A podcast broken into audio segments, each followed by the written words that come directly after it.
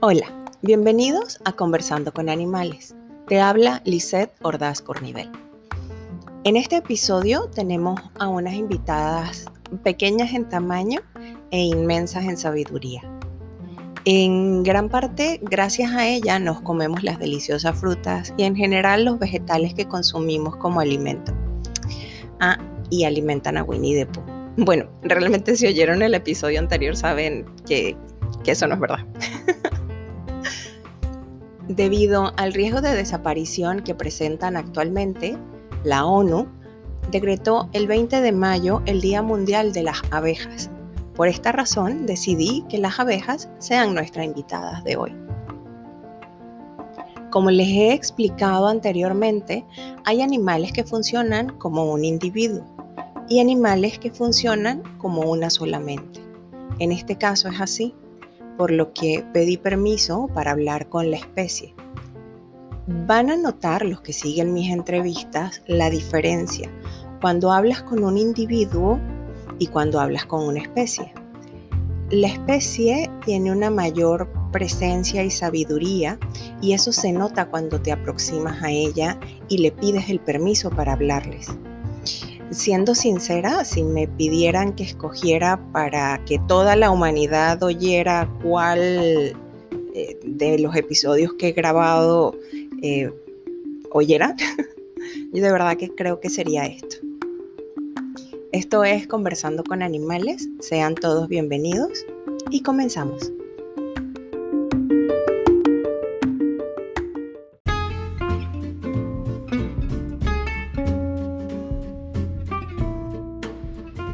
Antes de entrar a la entrevista, me gustaría que conociéramos unos datos interesantes de nuestras invitadas. Existen más de 20.000 especies de abejas y solamente 7 son los que producen miel. Las abejas viven un 70% bajo tierra y un 30% en huecos de árboles. Una abeja productora de miel vive 40 días y visita alrededor de 1.000 flores.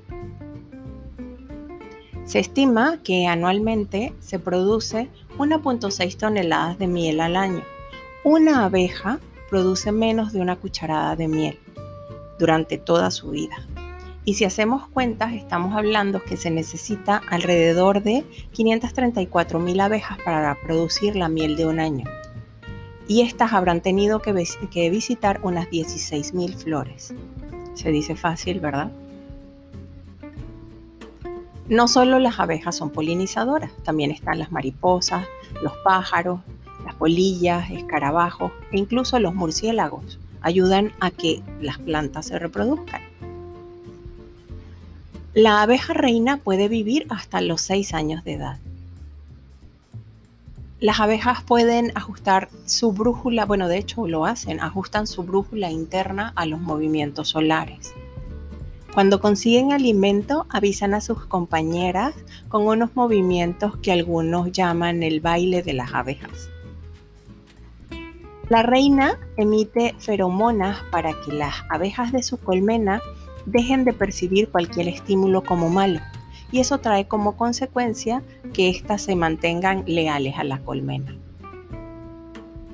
La reina y las obreras son hembras, los zánganos son machos. Para convertirse en reina, una larva debe ser nutrida con jalea real y ser alojada en una celda especial. La reina es la única hembra que puede ser fecundada por los zánganos y pone huevos fecundados que dan origen a abejas obreras. Cuando los huevos están sin fecundar, dan origen a zánganos. Las obreras segregan la cera y esta es utilizada para construir los paneles. Son también las encargadas de limpiar y mantener la colmena, de criar a las larvas, vigilar el panal y recolectar el néctar y el polen. Los zánganos no recolectan néctar ni polen. El principal propósito de los zánganos es fertilizar a la nueva reina. Y tras finalizar la cópula, el zángano se muere. Por si estaban pensando que qué vida tan interesante. El cambio climático está contribuyendo al aumento de diversas situaciones que afectan la supervivencia de las abejas. Por ejemplo, el incremento de las temperaturas y de los fenómenos naturales extremos, escasas e irregulares lluvias, expansión de las patologías que las dañan o la introducción de nuevas especies invasoras, disminución de la floración y del contenido alimenticio del polen. Son algunas de las cosas que están incidiendo en la supervivencia de las abejas.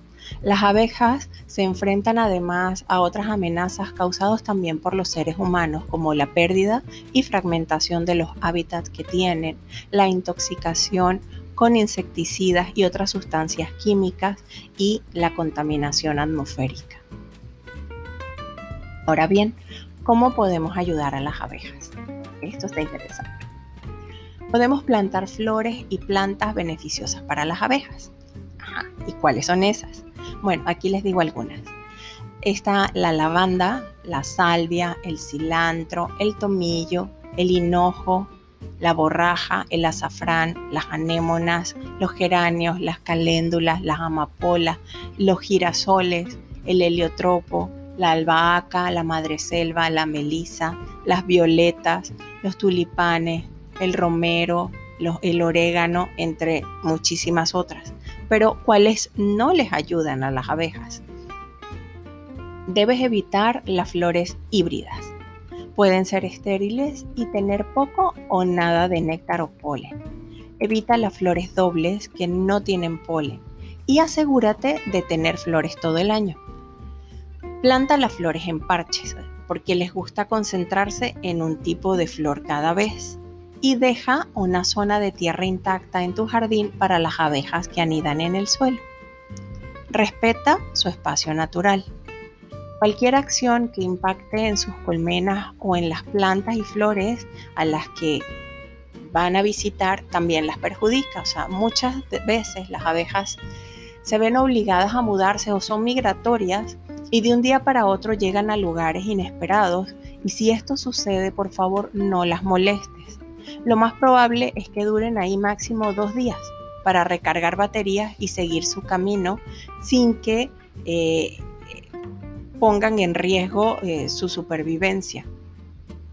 Si, ves que en algún momento eh, están en un lugar que no corresponde o, que realmente están en riesgo, por favor llama a los expertos para que hagan la mudanza hacia un nuevo lugar. Compra productos apícolas locales. El consumo de productos locales es una práctica beneficiosa para el medio ambiente y definitivamente para la economía de un lugar.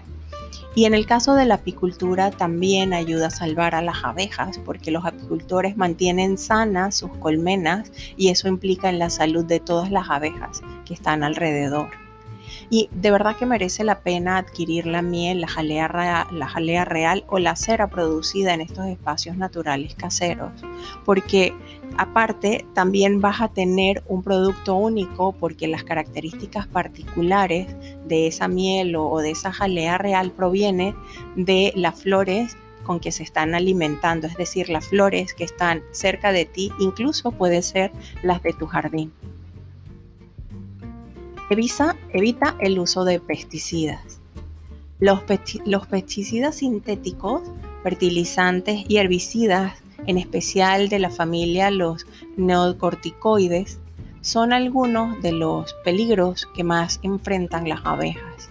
Evita usar pesticidas en tu jardín. Y si necesitas, puedes usar opciones orgánicas y sobre todo por la noche, que es cuando los polinizadores están menos activos. La última recomendación que te puedo hacer es hacer un baño de abejas. Puedes llenar un platito poco profundo o algún contenedor con agua limpia y añadir algunas piedrecitas que sobresalgan del agua. Esta será un sitio perfecto para que las abejas beban y descansen mientras ellas polinizan.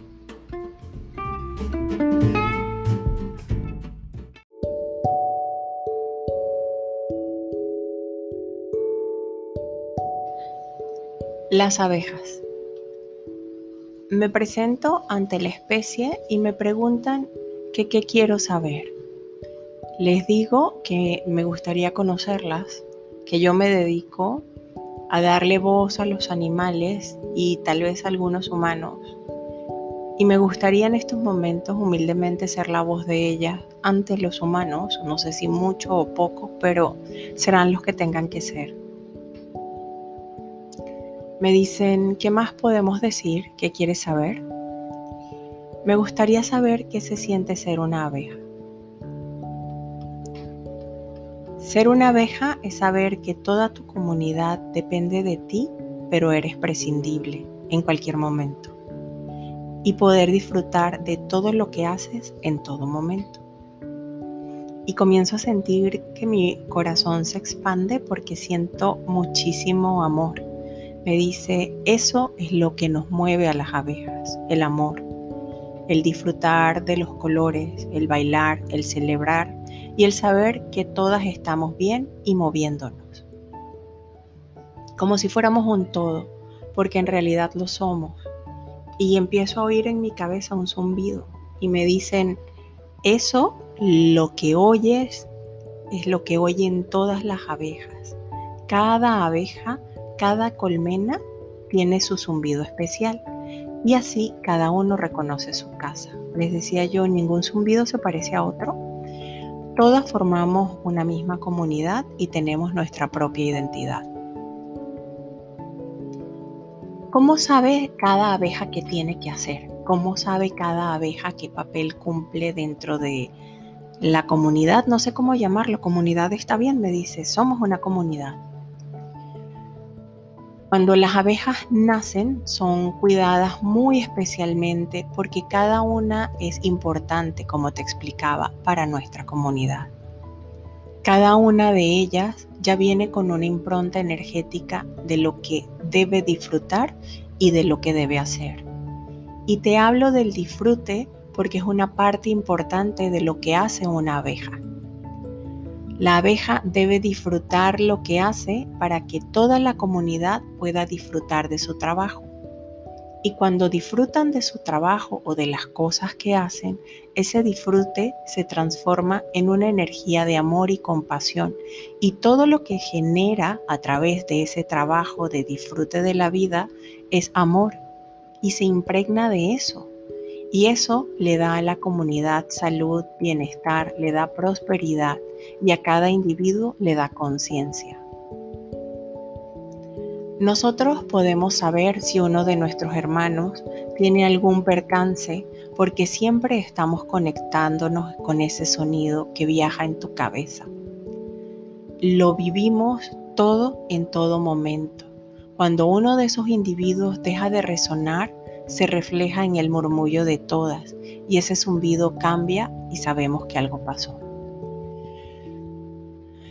¿Cómo ven ustedes que el ser humano tome la miel que ustedes producen?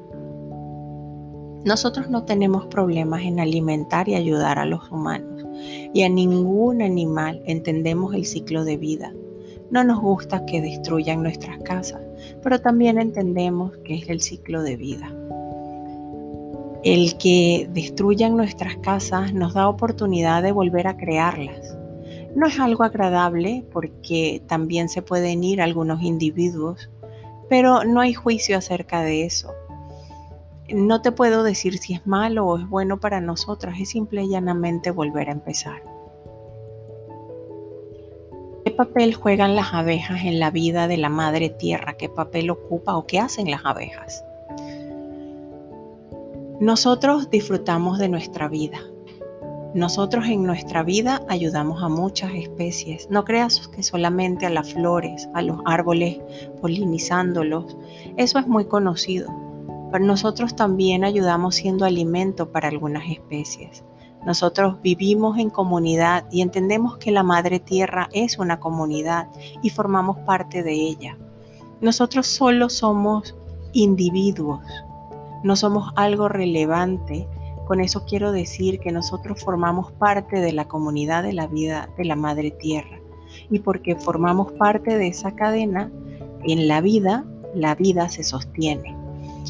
Eh, sería como una cadena de muchos eslabones y nosotros somos un pequeño eslabón. Si ustedes se van, deja de haber vida. Pues lo más probable, pero también es muy cierto que pueden existir otras formas de polinizar y eso cambia la manera de hacer las cosas. Desaparecerán muchas, pero también aparecerán otras nuevas. Entonces nuestra importancia es el aquí y el ahora, mantener la vida como está, en equilibrio, con amor, con alegría, porque la vida está formada de eso, de amor y de alegría.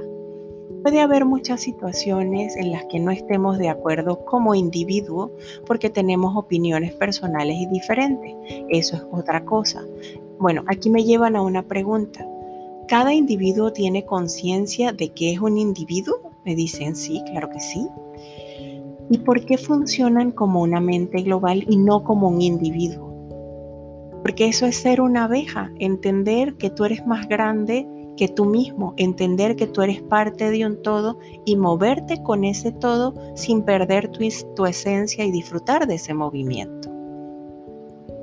Me acabas de decir que eh, había cosas en las que podías no estar de acuerdo. Eso no implica que un individuo se puede revelar.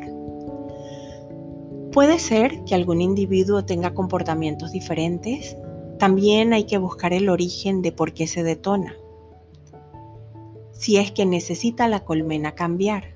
Por lo general cuando un individuo empieza a mutar dentro de una colmena, la colmena empieza a cambiar desde adentro.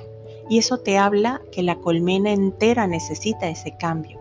Entonces también hay que ser lo suficientemente abierto para entender que debemos adaptarnos Tal vez solo por un individuo es cierto, pero lo más probable es que ese cambio empiece a detonarse en otras abejas y termine extendiéndose a toda la colmena.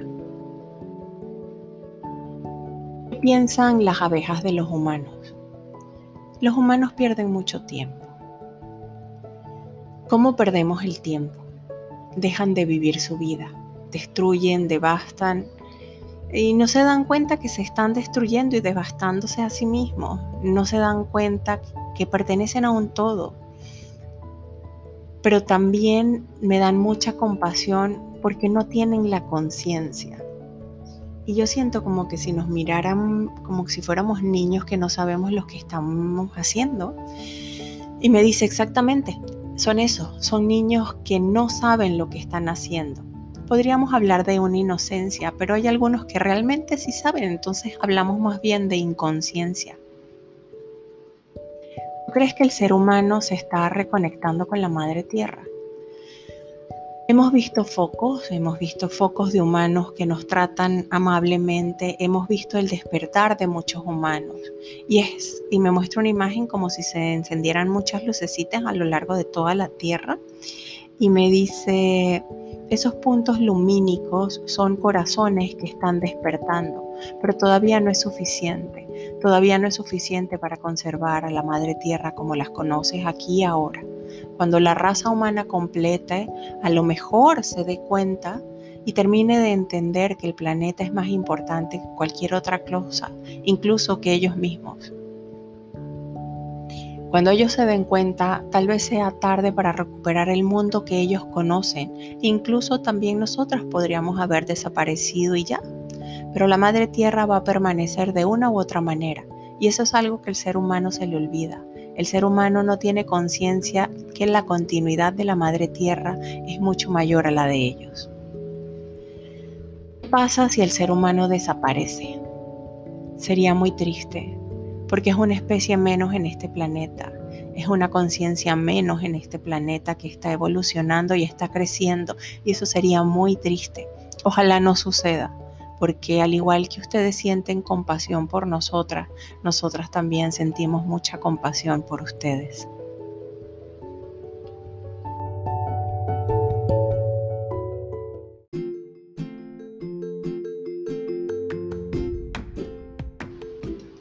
Me despido con la frase de la semana. Uno siempre encuentra su destino en el camino que toma para evitarlo. El maestro Wei de Kung Fu Panda. Te recuerdo que nuestras vías de contacto siempre están a tu disposición. Si deseas solicitar una sesión de comunicación con tu animal o simplemente saludar, lo puedes hacer a través de nuestra página web conversandoconanimales.com o en las redes sociales Facebook e Instagram Conversando con Animales. En Telegram nos consigues como arroba conversando con animales. Eso fue todo por hoy. Nos oímos el próximo viernes. Espero lo hayas disfrutado. Y recuerda, si te gustó, no olvides suscribirte y recomendarnos para que nadie se pierda nuestros próximos episodios. Total, es gratis. Te invito a que me acompañes en este viaje. Gracias.